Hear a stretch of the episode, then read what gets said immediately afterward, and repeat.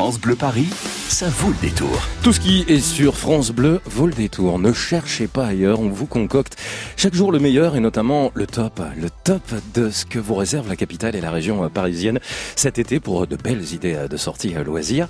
On va voyager avec Alexis Thiebaud entre Paris et l'Égypte. L'Égypte, c'est très important dans la capitale, Alexis. Et oui, depuis des siècles, Paris a une fascination pour l'Égypte. On retrouve donc des références, des symboles égyptiens un peu partout dans les rues de la capitale. Alors évidemment, le plus connu, bah, c'est l'obélisque de Luxor, taillé il y a plus de 3000 ans sous le règne de Ramsès II et qui trône euh, depuis 1836 euh, sur la place de la Concorde. En fait, il a été offert euh, par l'Égypte à la France. C'est le roi Louis-Philippe Ier qui décide de l'installer au centre de la place de la Concorde.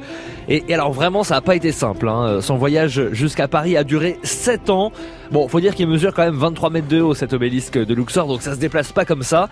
L'obélisque d'ailleurs qui détient un autre record parisien, construit il y a 34 siècles. C'est tout simplement mmh. le monument le plus ancien de la capitale. Et dans les idées de sortie, on a forcément avec les températures qui atteignent les, 27 degrés, les Citibons, envie de, de se rafraîchir. Et des fontaines à Paris, il y en a de nombreuses. Et eh oui, des, fontaines qu'on doit euh, notamment à Napoléon Bonaparte, en fait, qui euh, en 1798 part en expédition en Égypte et quand il revient trois ans euh, plus tard, eh ben il donne naissance au style néo-égyptien qu'on va donc retrouver un peu partout dans Paris et notamment sur plusieurs fontaines parisiennes, puisqu'en fait Napoléon va aussi faire construire plusieurs fontaines en 1806 pour euh, notamment donner de l'eau potable aux Parisiens. Et il y a la fontaine du Fela, euh, par exemple, qui est située euh, rue de Sèvres dans le 7e arrondissement, juste à côté de l'entrée du métro Vano.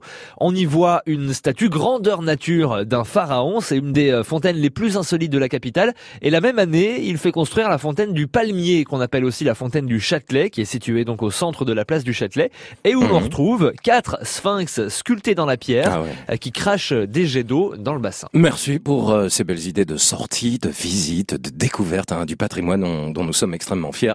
Alexis Thibault a retrouvé pour le top de tout ce qu'il y a à découvrir à Paris et en région parisienne.